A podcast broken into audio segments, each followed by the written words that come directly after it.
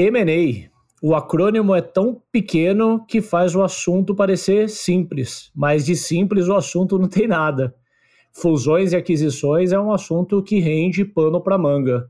Existem uma infinidade aí de possíveis combinações de empresas que dão origem aí ao tal do M&A. Uma curiosidade também é que a gente tem visto o termo M&A, ou o assunto M&A, aparecendo com uma frequência cada vez mais alta no mercado de startup. Mas a verdade é que M&A existe desde que as empresas existem, né? E uma empresa compra outra e elas formam grupos ou se combinam para originar uma nova marca. E é para falar um pouco dessas N possibilidades e começar a abrir um pouco da caixa preta do M&A que o César e eu gravamos o episódio de hoje.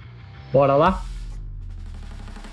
Startups and Downs é o podcast que destrincha os temas que fazem parte do dia a dia de quem empreende e explora em profundidade tópicos mais sensíveis que nem sempre são contados nos livros, nas notícias ou nas histórias de sucesso de grandes empreendedores e empreendedoras. A explorar esses temas, convidamos pessoas com conhecimento de causa e que estão dispostas a aprofundar nas histórias de sucesso e fracasso, nas conquistas e derrotas, seus acertos e erros e principalmente os aprendizados gerados com isso. Ou seja, vamos sempre buscar fazer jus ao nome do nosso podcast, explorando os ups and downs da jornada empreendedora. Sempre presentes estaremos eu, Ricardo Corrêa, empreendedor há 10 anos e atualmente fundador e CEO da Hamper. E eu, César Bertini, empreendedor em vidas passadas e atualmente investidor de startups pela Smart Money Ventures.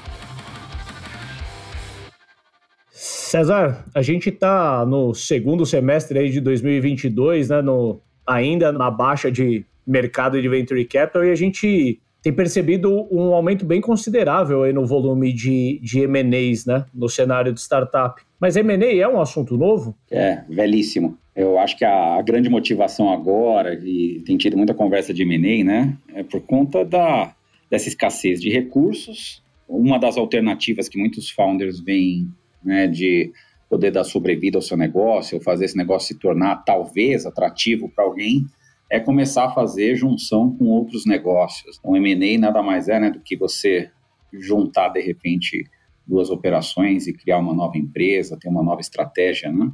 Mas é uma coisa antiga, uma coisa que já existe há muitos anos. Para alguns é um assunto até meio enigmático, ou parece ser muito complicado, né? Porque envolve muito ego, muita gente, né, pessoas, estratégia da empresa, equipes, possíveis sinergias, fala em M&A, fala em demissão, né? Então, acho que tudo isso motivou a gente até a trazer esse assunto hoje, né? O quão em voga tá hoje em dia falar de M&A, né, e ser uma estratégia que founders estão realmente buscando, né? E a gente tem notícias de grandes empresas que fizeram isso, né, no passado, né? A gente for pegar um pouquinho mais para trás, né, Ambev nada mais é do que ela começou aqui no Brasil, né, com a junção da Antártica com a Brahma. Então foi uma fusão ali entre elas que formou a Ambev, depois a Ambev juntou com a cervejaria belga e virou Inbev, né? Então o grupo hoje é Inbev, então ela nada mais é do que a composição de várias fusões, né? É, para quem não sabe, a TOTUS também, né? Foi, começou ali com a fusão da Microsiga com a DataSul, é uma das empresas mais bem-sucedidas na área de tecnologia no Brasil. Acho né? que foi a, a Microsiga com a Logocenter primeiro e depois a primeira Isso. aquisição foi a DataSul, né? Então, eles, eles partiram ali para uma estratégia, talvez para combater a entrada internacional, né, de grandes players, tudo. Então, ou seja, sempre tem aí uma motivação por trás de qualquer M&A, né? Eu acho que esse é um dos grandes motivos que a gente tem que conversar um pouco, né, e tentar esclarecer quais são, né, por que, que essas empresas buscam M&A e quais os tipos, né, de M&A mais comuns que a gente vê. Eu acho que essas muito grandes aí, como você citou, né, da, das cervejarias, da maior empresa de tecnologia que a gente tem no, no, país, eu acredito que da América Latina, né, que é a história da TOS, tem até um quê de possível monopólio, né, a gente vê que são aquisições que precisam ser aprovadas no CAD, eventualmente, né? Acho que a gente não vai entrar tanto para essa direção, mas é interessante, vale, vale para quem tiver curiosidade, a história dessas empresas, entre outras, está pública e são grandes lições assim de empreendedorismo, né, de história de empresa de uma forma geral. Você comentou um pouco na sua fala sobre potenciais motivações que levam o M&A, né? Muitas vezes para tornar a empresa mais competitiva frente a empresas de fora do país. Pode ser a empresa está buscando ir para fora do país, vai comprar uma empresa em outro lugar. Quer dizer, a gente vai falando um pouco de exemplos aqui ao longo do episódio. Mas se eu pudesse citar três grandes motivadores de M&A, posso falar isso com um pouco de conhecimento de causa. A gente, na, na nossa pequena história na Hamper, já teve um pouquinho de experiência com M&As. Dentre os três motivos, né, eu, eu destaco primeiro deles, eu acho que quando uma empresa ela quer expandir sua oferta ou expandir mercado, e aí ela vai buscar a fusão ou aquisição de outras empresas. Eu queria até adicionar que isso independe do estágio da empresa, porque você pega, por exemplo, a Hamper é uma empresa que a gente pode considerar ainda early stage é um pouco menos usual a gente ver empresas no early stage ali comprando outras empresas, mas pode acontecer. Né? No nosso caso, a gente viu ali a oportunidade de ganhar alguns anos de roadmap comprando outras empresas que já tinham produtos que a gente tem interesse. Mas a gente vê empresas enormes, compra, enormes comprando outras empresas. Por exemplo, a Local Web aí tá mês sim, mês não anuncia uma nova aquisição. Né? Então é um pouco mais agnóstico a estágio embora seja um pouco mais difícil de a gente ver no early stage. Eu acho por questões de poder aquisitivo, questões de governança, né? Mas, enfim, eu acho que M&A mirando expansão é algo que pode ser usado independente do estágio. Tem um segundo motivador que de certa forma estava aí no exemplo que a gente falou um pouco da TOTUS, tem outros exemplos também, de empresas que já atingiram um certo grau de maturidade, ou o mercado atingiu um certo grau de maturidade, e faz sentido players daquele mercado se consolidarem, né? É uma estratégia que até usualmente a gente conhece como estratégia de consolidação.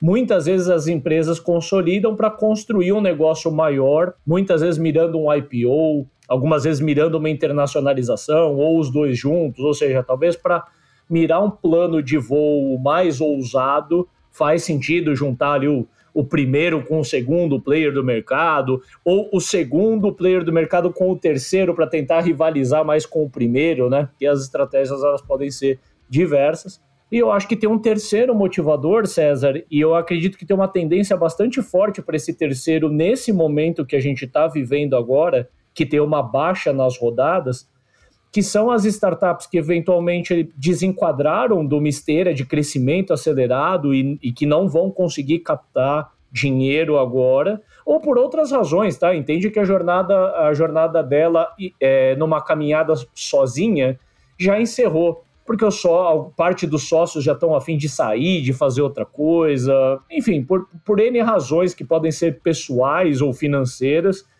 a startup ela decide que a próxima etapa da jornada dela é mais interessante fazendo parte de um grupo maior, de uma empresa maior, do que propriamente continuar caminhando com as próprias pernas, que é o que a gente costumeiramente chama de saída estratégica, né? Uma startup ou uma, uma empresa que busca vender ali o seu ativo, o seu controle para uma empresa maior que vai tomar as rédeas da estratégia dali para frente. Bem legal você ter colocado, Ricardo, assim, acho que esses três pontos, eles, eles abrangem muito dos motivadores mesmo. Eu acho que para falar dos motivadores, né, e quando a gente fala em M&A, no mínimo a gente tem duas, duas entidades envolvidas, né, que ou vão se juntar ou uma vai comprar a outra, né, e talvez o princípio, mesmo quando você está ainda de forma separada ou examinando o que vai ser o M&A, eu acho que tem três pontos que precisam estar muito claros para as duas partes, tá? Se você vai ser comprado, você vai ser, ou você vai comprar, ou se você vai juntar com alguém. Primeira coisa, você precisa ter foco e clareza no seu objetivo. Para que você quer fazer isso? Eu acho que você deu alguns motivadores importantes aí, mas a empresa precisa ter a clareza do que ela, ela quer alcançar, que resultado ela quer esperar com isso. Eu acho que o segundo ponto é que você olhando para o seu lado, né, você tem de olhar para o seu próprio umbigo. Né, e construir uma tese de M&A olhando para o seu umbigo. Mas eu acho que o segundo ponto é você precisa identificar quais são as alavancas para o outro lado. Quem se interessaria em comprar ou ser comprado ou juntar com você e por quê? É igual casamento aqui, né? Não tem como ser bom só para uma pessoa e ruim para outra. Vai acabar sendo ruim para os dois, né? Se você não entra com essa motivação, você não entra entendendo que talvez, como num casamento, você talvez tenha que fazer concessões para convivência, né? Se você já não tiver disposto a isso, talvez isso diminua muito o êxito ou a possibilidade de você fazer um M&A. Então você precisa ter o olhar para o outro lado. E eu acho que o terceiro ponto, que é uma, é uma frase que é muito falada no mercado, né? O um mais um tem que ser maior do que dois. Né? Mas a verdade que está por detrás disso é que se eu juntar com outro e o meu crescimento for igual se eu tivesse sozinho, eu acho que não vale a pena. Talvez não valha a pena. Ou seja, eu preciso ter a clareza de que é, juntos nós teremos um resultado melhor. Senão não faz sentido. Né? Até porque o, o valor que se coloca para você investir e comprar uma empresa, ele requer um retorno. Né? Tem, tem um retorno necessário. Né? Qualquer investimento que você faça de aquisição, você espera um retorno desse valor. E esse retorno tem que ser abstraído, né, ou extraído da operação em si. Né? Então, acho que esses três pontos, clareza no objetivo, ser bom para todos os lados e ter um ganha-ganha maior do que o 1 mais 1, né? 1 mais 1 ser maior do que 2, eu acho que são três pontos que acabam fechando um pouco a estratégia para você descobrir se você tem um caminho ou não para M&A. E indo um pouco mais para as cabeças aí do que o episódio se propõe a esclarecer. Para começo de conversa, seria bom a gente tentar trazer um pouco do que está por detrás né, desse acrônimo M&A, né, o M, o E comercial e um A, que é de Merge and Acquisitions, né? Se a gente for trazer aqui para nossa língua, seria fusões e aquisições, né? Já tem uma diferença aí implícita no próprio nome, né? Fusão e aquisição são filhos de um mesmo pai, assim, mas são coisas diferentes, né? E acho que vale eu tentar esclarecer um pouco aqui com as minhas palavras a diferença de um e de outro, né? Fusão é quando duas empresas ou mais empresas, né, decidem combinar suas operações de forma que ambas as partes vão ser relevantes nessa nova empresa que vai ser originada, né? Ou seja, existe um maior equilíbrio de forças ali.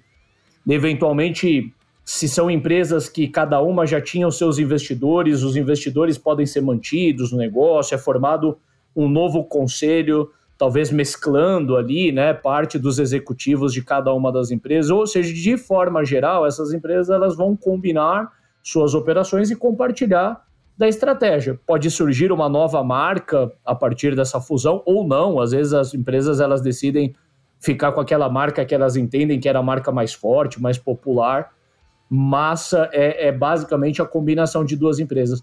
Pode vir a ter algum dos sócios ser comprado né, nesse evento de fusão, como acontece também numa rodada, né, o que a gente chama ali de secundário, alguém que faz um cash out, algum investidor que eventualmente nessa fusão falou, olha, tá, nesse ponto eu saio, né, e aí você segue a vida vocês. Então pode ter dentro dessa fusão algum sócio que acabou sendo adquirido, né? Mas acho que do ponto de vista do objeto da empresa, são duas empresas que originaram ali uma, um, uma terceira empresa, digamos assim.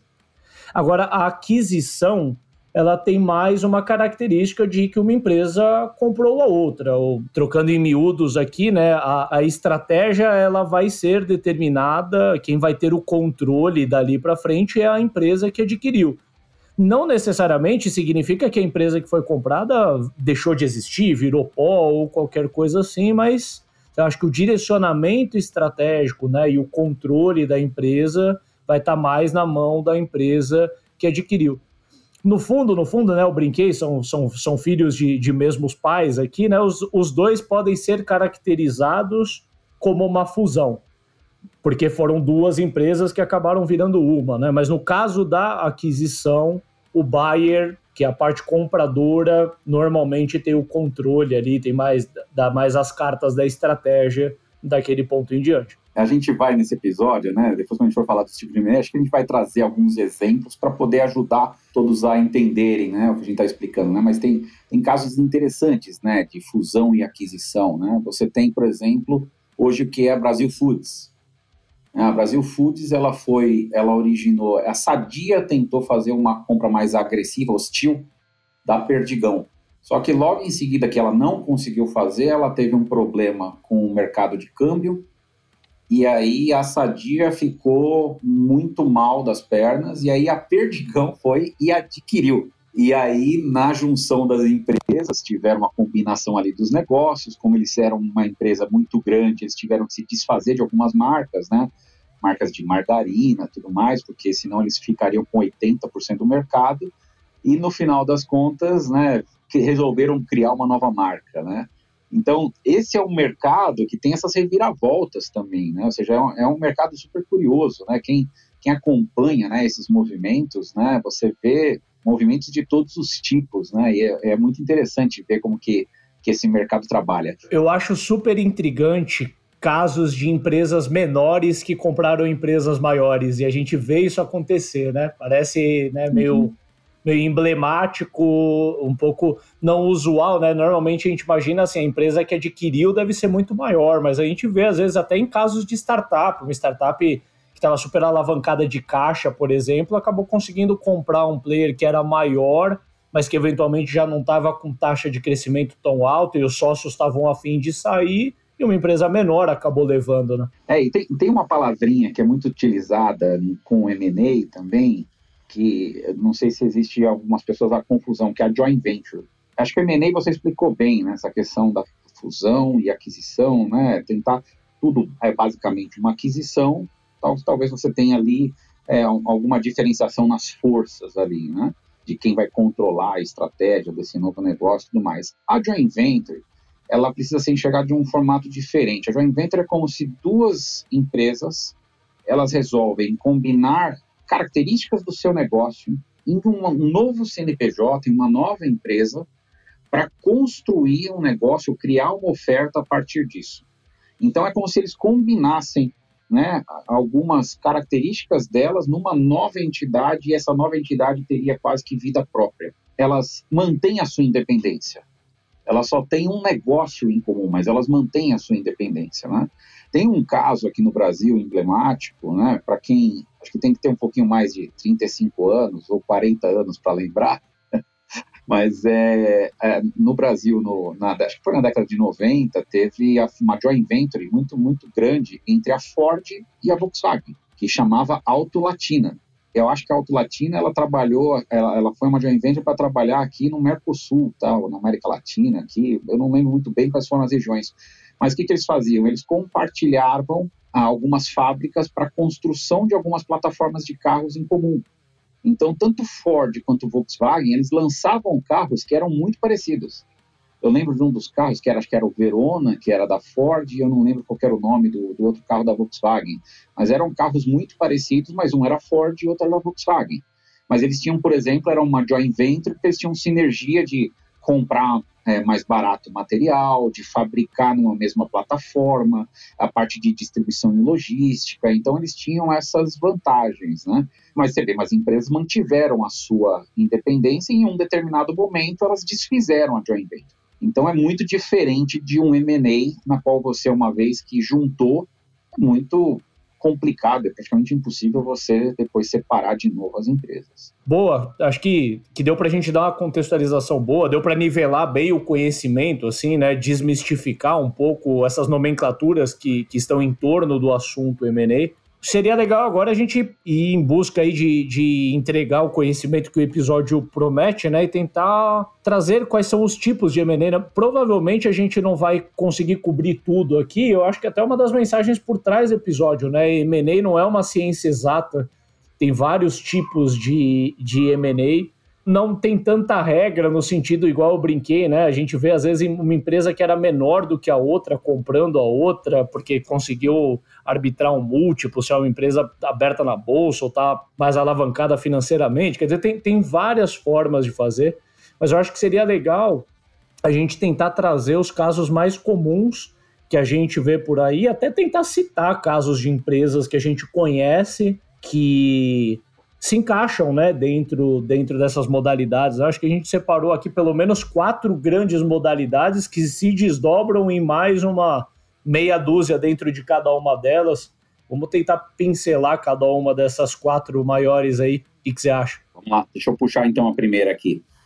Primeiro, até você citou ali, quando empresas grandes, né, já são grandes, empresas médias, elas resolvem se fundir para formar um negócio maior ainda, né? Um, e um objetivo, por exemplo, geralmente um objetivo para fazer um IPO, se preparar para ter relevância, ter um tamanho de cheque, né, ser grande o suficiente para fazer um IPO. Né? Eu acho que existe muito exemplo aqui no Brasil disso, né? Acho que a gente pode citar dois aqui. O primeiro eu vou puxar aqui, acho que é o que a gente falou da própria TOTUS. E, assim, eu não participei, eu acompanhei de notícias e tudo mais, né? Mas você vê claramente que é, no Brasil naquela época, ou seja, já a Microsiga, a Logocenter, a própria DataSul já eram empresas relevantes, mas existia um ataque muito forte vindo de fora de grandes soluções, né? Como a SAP sendo uma solução meio que padrão para empresas listadas em bolsa, né, e sendo reconhecida para isso, enquanto as empresas brasileiras elas só tinham relevância nacional, empresas pequenas, né, se comparado com a SAP, estavam perdendo as suas bases. Você tinha um JD Edwards também, que era uma solução de RP que era bem famosa na época, né? E aí você começou a ver esse movimento, né? A Microsiga com o Logo Center, depois com a Microsiga, e acabaram montando, ou seja, a junção dessas empresas a TOTOS, que hoje acho que é a maior empresa de software de gestão, né, tecnologia né, da, se, do Brasil, talvez da América Latina mesmo, né? E concorre hoje, né, existem empresas que são listadas em bolsa que usam TOTOS hoje, né? Então, eu acho que esse foi um, um segmento que fez esse movimento de posicionamento, e buscou o IPO para poder se alavancar mais ainda e crescer. Isso é um dos exemplos, acho que interessantes da gente compartilhar. É um segundo exemplo que eu citaria nessa linha, e está até mais recente, é o exemplo da Zenvia, que também é uma empresa de tecnologia brasileira. A gente vê, César, uma característica comum, né? uma, uma preferência, muitas vezes, de empresas brasileiras que querem abrir capital fora do Brasil na Nasdaq, eventualmente, até por ter uma estabilidade maior, né, uma flutuação menor, pelo fato de a gente pode presumir que tá, o mercado norte-americano já pode entender melhor como que funciona um ativo de tecnologia e aí a empresa sofre menos com as flutuações de preço, como é o caso de empresas que acabam abrindo capital aqui. Por outro lado, existe uma dificuldade bastante grande que é o câmbio, né? Você tem quase que uma nota de corte ali de faturamento para você ser elegível abrir capital na bolsa. Muita gente fala de 100 milhões de faturamento ano, né? Não precisa ser necessariamente essa verdade absoluta, mas uma coisa é você ter 100 milhões de faturamento em reais, outra coisa é você ter 100 milhões de faturamento em dólar, né? Que hoje está mais do que cinco vezes mais. Então, a gente pode deduzir aqui que a Zenvia fez uma, uma fusão momentos antes do IPO, talvez alguns meses antes, ela fez a, a fusão com a Direct One, que era uma empresa mais ou menos do mesmo mercado, também já tinha um porte relevante, e possivelmente a estratégia dela foi estar mais encorpada para fazer uma abertura de capital fora do Brasil e não no Brasil. Né? Aqui é muito por minha conta, né? Eu não, não encontrei essa estratégia publicamente em lugar nenhum, estou deduzindo, né? E no caso da Zenvia, fez sentido fazer uma fusão com uma empresa do mesmo mercado, já mirando ter uma envergadura maior para conseguir abrir capital lá fora, e que foi de fato o que eles fizeram, né? Eles abriram no ano passado na Nasdaq. E você tem exemplos de empresas que não abriram capital ainda, que são originárias de, de junção, né, de M&A, mas que estão, o pessoal fala da Móvel, né? Que já é um decacorn e tudo mais, né? A Móvel né, a junção ali de Compera, Anytime e a Vox lá no começo ali dos anos 2000, que foi mudando seu negócio com o tempo, né, recebendo aportes muito muito grandes de investimento e hoje é uma holding praticamente, né, dona de várias marcas entre elas, né, acho que a maior é o iFood mesmo, né. Então, ela ainda não fez a estratégia, mas a estratégia de M&A foi justamente para poder dominar um determinado segmento, né? Começou com aquele segmento lá de de SMS, ringtones, e eles foram né, mudando o negócio e construindo hoje o que é a Móvel. Né? E a Móvel ela, ela, é um bom exemplo tanto da primeira modalidade que você falou, quanto da segunda que eu vou puxar agora, né? Porque acho que a Móvel ela foi originada a partir da fusão de algumas empresas, ela virou a Móvel. Aí virou uma holding que hoje compra empresas e muitas vezes mantém a marca da empresa, né? Pouca gente sabe que o iFood, por exemplo, foi originado de uma estratégia de M&A, dentre outras marcas, né? A Móvel tem a Simpla, por exemplo, que é uma marca bem, bem conhecida aí para fazer comercialização de... Play Kids que eles venderam, né? Play Kids. E aí eu vou, com isso eu vou puxar a segunda modalidade, né? Que a gente vê empresas que fazem aquisição de outras empresas visando expansão para novos produtos, novos mercados. Eu acho que aqui é onde a gente encontra mais exemplos, César, e mais diversidade também. Um player brasileiro que chamou muita atenção nesses dois últimos anos é a Local Web.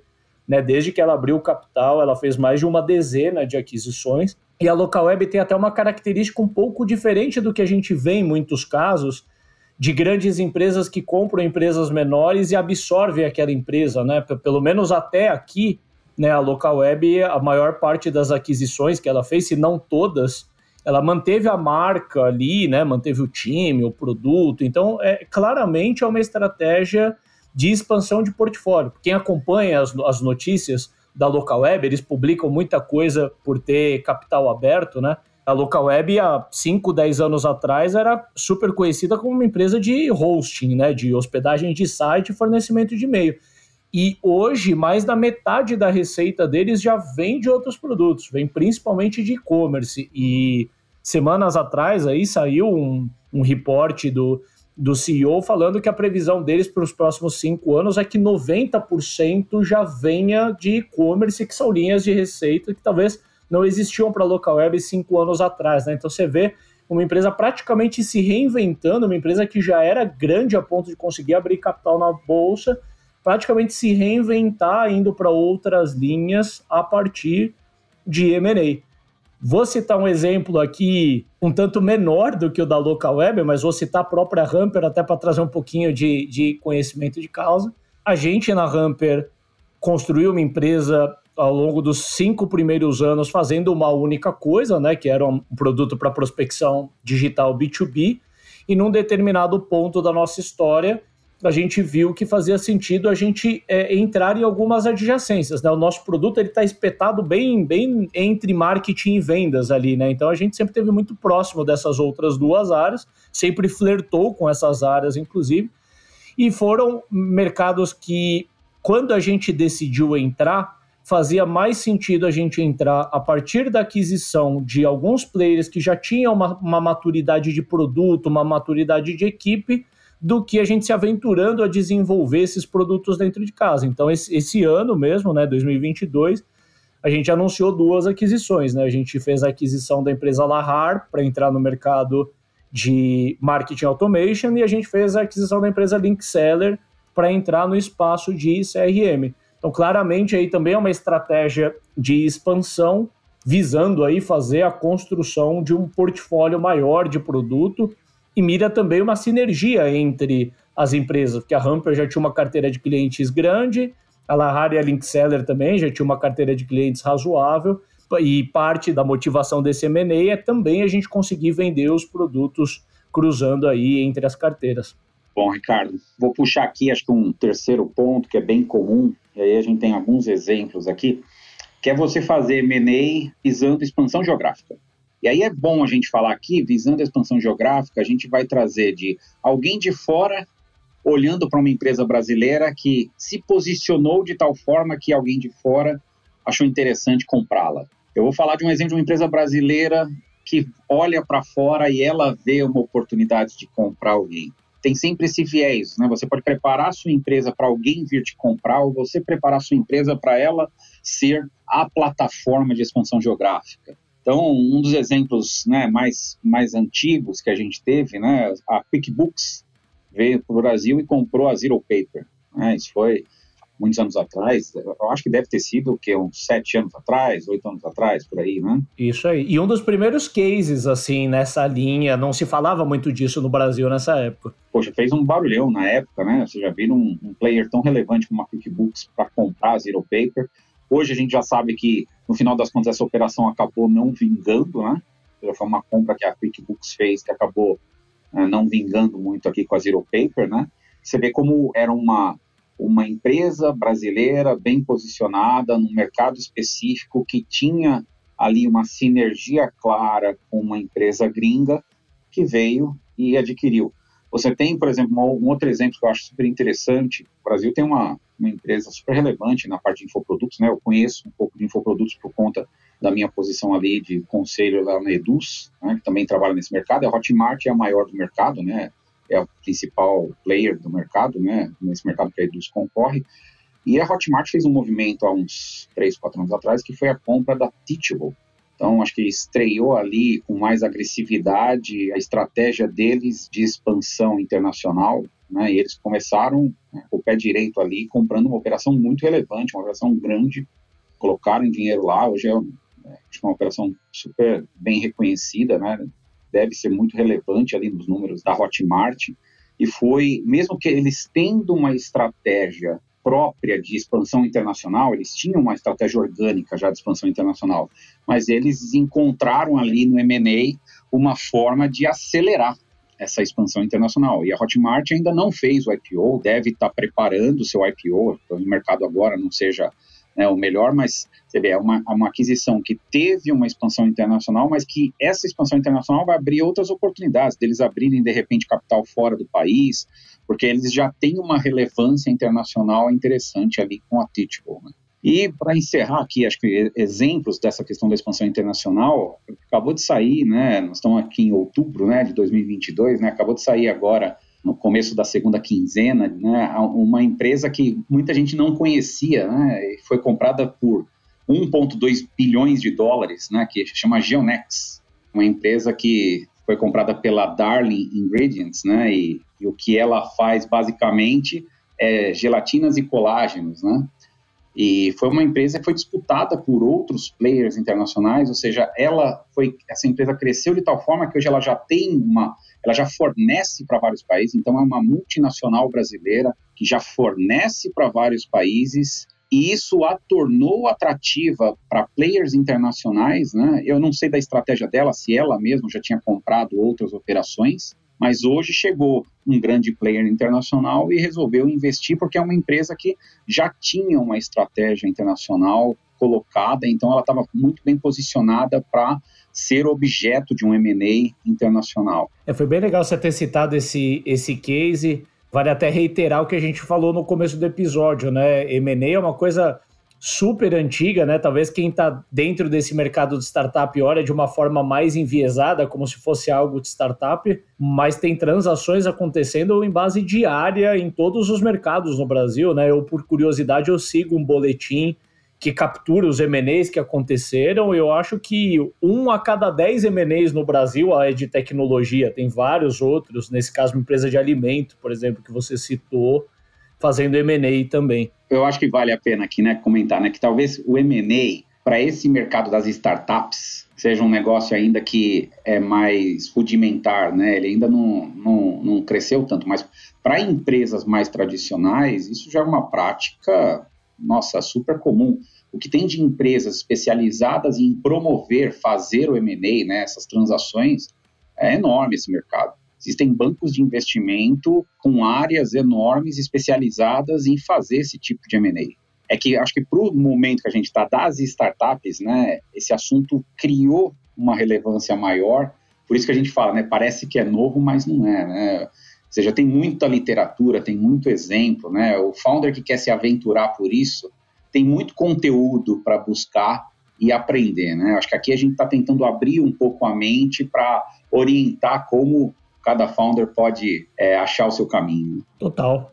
Eu vou adicionar é, ainda um exemplo em cima do, da modalidade que você puxou, né, de expansão geográfica, que eu acho super curioso, o caso da Rock Content, que é uma empresa brasileira que está no mercado, no espaço próximo da gente na Hamper. Eles fizeram a aquisição de uma empresa norte-americana chamada Scribble, se eu não estou enganado, e isso causou uma mudança estrutural e cultural na empresa, né, na Rock Content. Eles se reconhecem hoje uma empresa global, era uma empresa que até poucos anos atrás tinha uma operação com uma limitação geográfica é, é, voltada para o Brasil, e hoje é uma empresa que se considera global, né? Até as últimas vezes que eu ouvi é, notícias públicas dele, já se falava em, em, mais da metade do faturamento estar fora do Brasil, o que é louvável, porque isso foi feito em poucos anos. E uma curiosidade é que a empresa ela adotou uma cultura global.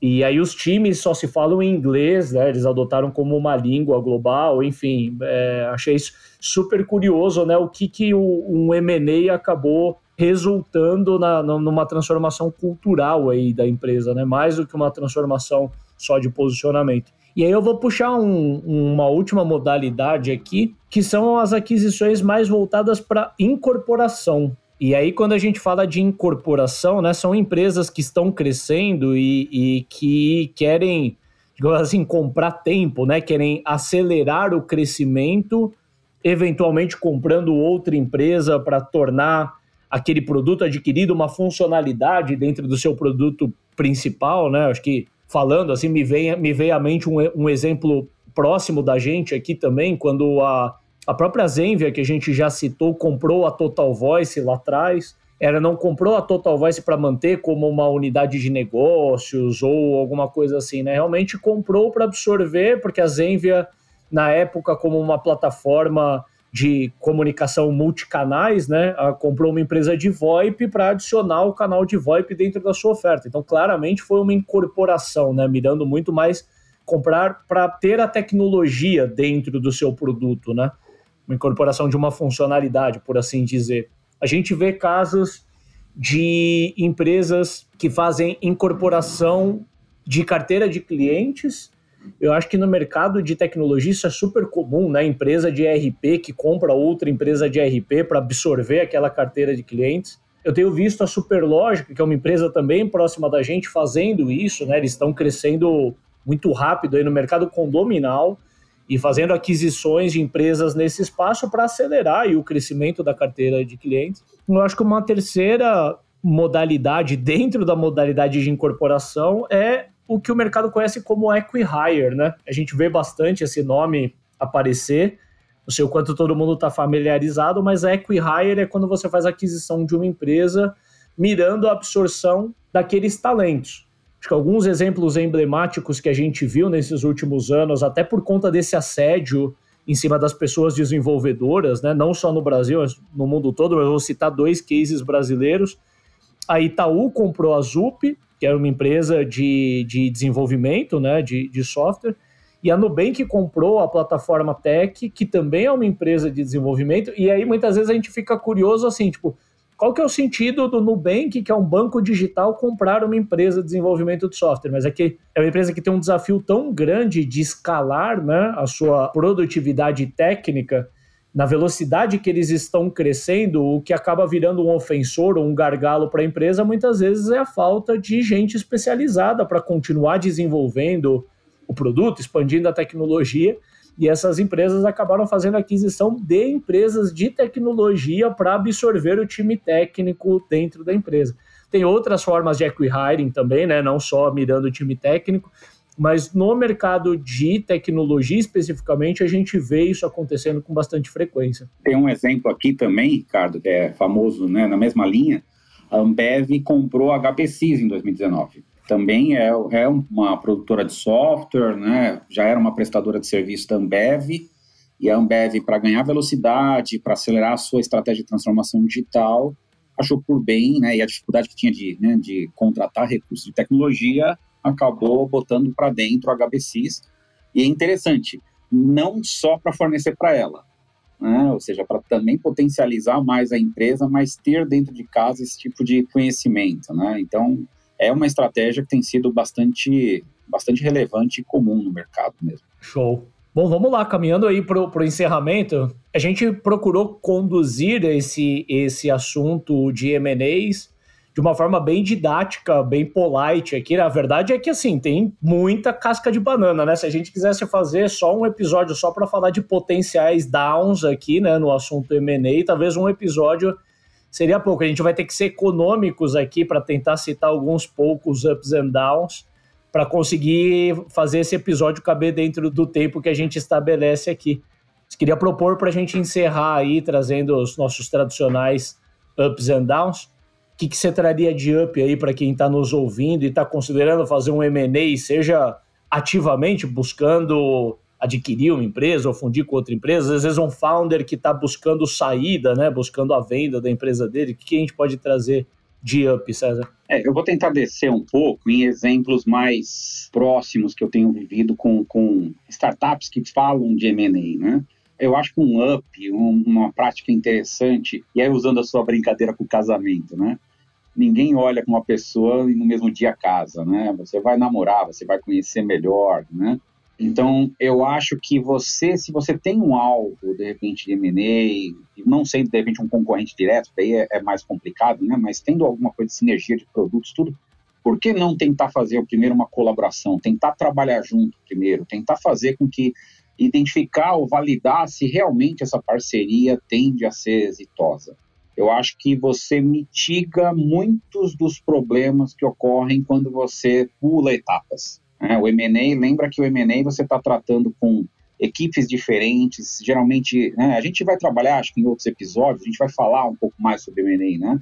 Mas você tem cultura, você tem uma série de aspectos, né? Então, você testar um pouco antes, fazer o test drive, eu acho que é uma boa prática. Eu acho que empresas que conseguiram fazer isso tiveram melhor, um sucesso maior na hora de consolidar o seu M&A. Eu vou trazer um up aqui, acho que ele vai ser bastante particular para uma experiência que eu tive, talvez daria para a gente trazer vários, vários outros ups, mas eu vou trazer esse mais de conhecimento de causa aqui. Acho que uma coisa que jogou muito a favor de a Hamper ter feito esses M&As, inclusive do que a gente pode considerar precoce pelo estágio da empresa, é uma empresa nova, a gente levantou relativamente pouco dinheiro até aqui, e ainda assim a gente conseguiu fazer dois M&As no mesmo ano. Eu acho que um ponto que conta muito para isso foi que a gente intencionalmente sempre buscou ter um bom relacionamento com os players do mercado. E aí aqui eu estou falando tanto com players complementares e até com os concorrentes mesmo. A gente sempre teve uma relação super respeitosa, né? Eu acho que na linha de frente a gente disputa o cliente na unha mas é, existe um respeito entre os founders dessas empresas. Eventualmente a gente se conversa, sim, porque podem ter oportunidades. Mas nos casos específicos da Hamper não foi aquisição de concorrente, foi aquisição de soluções complementares. Eu já conhecia os founders das empresas que a gente adquiriu há alguns anos. A gente já tinha sinergia de carteira de clientes em comum, a gente já fazia eventos juntos, quer dizer, já existia uma relação prévia que tornou a conversa quase que natural, César. Eu acho que na hora que a gente levantou essa bandeira para conversar, não foi uma coisa atrituosa e a gente precisou colocar um advisor no meio do caminho. Não que seja um problema ter, né? Mas foi super natural a gente conversar com, com os founders, compartilhar um pouco do que era o nosso, o nosso planejamento estratégico e se de alguma forma cruzava com o que eles estavam pensando para o futuro da empresa deles. E tendo entendido que sim, foi natural caminhar por M&A. Eu acho que esse relacionamento prévio, inclusive, trouxe uma leveza para a mesa de negociação, para alinhar os interesses, que tornou tudo mais fácil. Nem sempre é possível, né? Você pensa assim, pô, uma empresa muito grande, uma empresa de capital aberto, ela não vai conseguir manter uma relação entre founders com todas as empresas do mercado, né? Mas eu acho que dentro do possível, buscar essa diplomacia, pelo menos no nosso caso, foi algo que contou muito a nosso favor. E conta, inclusive, nesse momento de pós-M&A, né? Porque o, o M&A não acaba na hora que você faz a transação, né? No fundo, ele começa quando você faz a transação e é uma jornada de anos juntos. Né? Muito bom. Vou puxar aqui o, o primeiro down. Meu ponto de vista aqui, acho que uma coisa que vale destaque como down eu conheço alguns exemplos mais no passado de empresas que buscavam fazer um M&A para talvez tirar um concorrente do mercado, encarar como uma ameaça ou de repente para tentar ter uma dominação maior de um mercado. Né? Essa motivação é errada para um M&A, meu ponto de vista. Né? Se, se o founder está com essa motivação, eu acho que ele pode ter problemas regulatórios e ele pode ter certeza que ele mata um concorrente hoje e nasce outro amanhã é quase como que você lutar contra a onda do mar, né? Querer chutar a onda do mar para parar de vir onda, né? É, lá vai vir outra onda e vai te engolir. Eu acho que tomar cuidado com a sua motivação para fazer o M&A é vital. E ter motivações como essa, meio esdrúxulas, passa aí uma, uma imagem muito ruim e retorno zero. Isso sem contar as complexidades, né? Eu acho que um pouco do down que eu vou trazer também tem isso que é a complexidade de como que fica a governança daquela empresa que foi originada a partir do M&A, quer dizer, são produtos concorrentes? qual que vai ser o produto que vai ficar, ou a empresa vai ficar dando manutenção para dois produtos que são muito similares, quem que vai ser o CEO daquela empresa, né? Principalmente sendo concorrente, já vai ter uma disputa de egos logo na largada. Né? É quem tá falando CEO, mas tem o CFO, tem o CTO, tem o conselho, né? Enfim, muitos desafios de governança que nem caberiam nesse episódio. Acho que a gente pode fazer um episódio para aprofundar mais nisso. Mas eu vou trazer o meu down aí ligado a, a M&A. Eu vejo em papos de founders isso acontecer com uma frequência até um pouco assustadora, né? De os founders eles olharem para o lado, né? E, e, uma empresa propor para outra, tipo assim, pô, será que se se a gente juntar, será talvez a motivação aqui esteja estar com a empresa mais preparada para uma próxima rodada ou até para venda para um estratégico? Duas empresas, duas startups menores pensarem em juntar os trapos, né? Falar assim, pô, se, se a gente juntar, né? Vamos entender assim, pô, para levantar uma rodada institucional, a gente precisa ter pelo menos X de faturamento, né? Eu tenho 70% disso, você aí tem 30% de, desse faturamento. Vou tentar juntar um com o outro, porque daí a gente bate aquele X de faturamento que precisa para fazer uma rodada e a gente está automaticamente graduado para conquistar a rodada ou a gente já vai estar tá muito mais interessantes por um estratégico vir e, e, levar embora todo mundo. E o meu down ele vai para o risco que existe nisso, né? O risco que existe em você uhum. juntar às vezes duas, três empresas que não estavam crescendo ou que estavam crescendo muito pouco, vai empilhar receita, de fato, a hora que junta tudo, né? Vai a soma do, do o faturamento vai ser igual à soma do faturamento das partes mas não necessariamente o que sai do outro lado é uma boa empresa preparada para captar uma nova rodada ou para fazer um, uma saída para um estratégico. Para mim, a maior probabilidade é que aconteça justamente o contrário, porque volta para o ponto da governança que eu falei, né? Você junta duas, três empresas, qual que vai ser o produto que vai ficar? Quem que vai ser o CTO que vai ficar? Quem que é a CEO do grupo, né? Enfim, decisões que, que se elas não forem muito bem pensadas, vai atravancar toda a empresa, né? Então, eu acho que tem um, um belo de um risco aí que todo mundo tem que ficar atento, tem que tomar cuidado com esse otimismo de mercado, né? A gente vê várias empresas fazendo M&A, dá vontade de fazer parte também, e por mais que a gente está trazendo explicações aqui, de longe não é algo simples, né? É realmente bem complexo. Tanto por isso que a gente decidiu fazer uma série de episódios, né? Até aproveitando aqui para convidar a audiência que nos acompanha.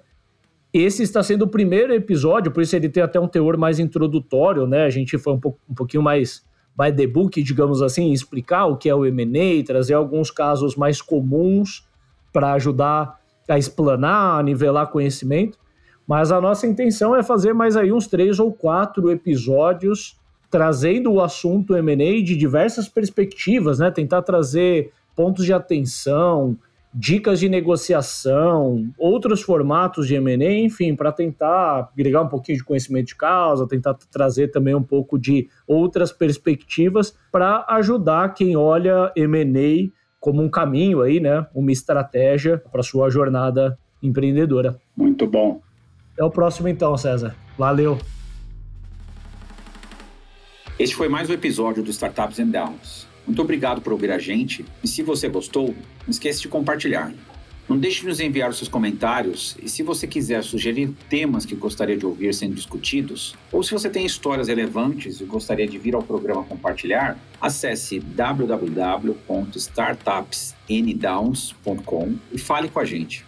Para você que empreende e curte o Startups and Downs, eu tenho um convite. Eu faço parte de uma comunidade onde temas como este são discutidos em tempo real por quem está vivendo o desafio.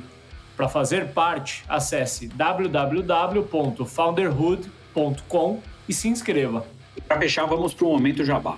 Se você possui uma startup em fase de tração e busca capital e parceiros para te ajudarem no crescimento, Acesse www.smartmoney.ventures. E se você tem uma startup que está buscando digitalizar e escalar suas vendas B2B, acesse www.hamper.com.br. Até o próximo episódio.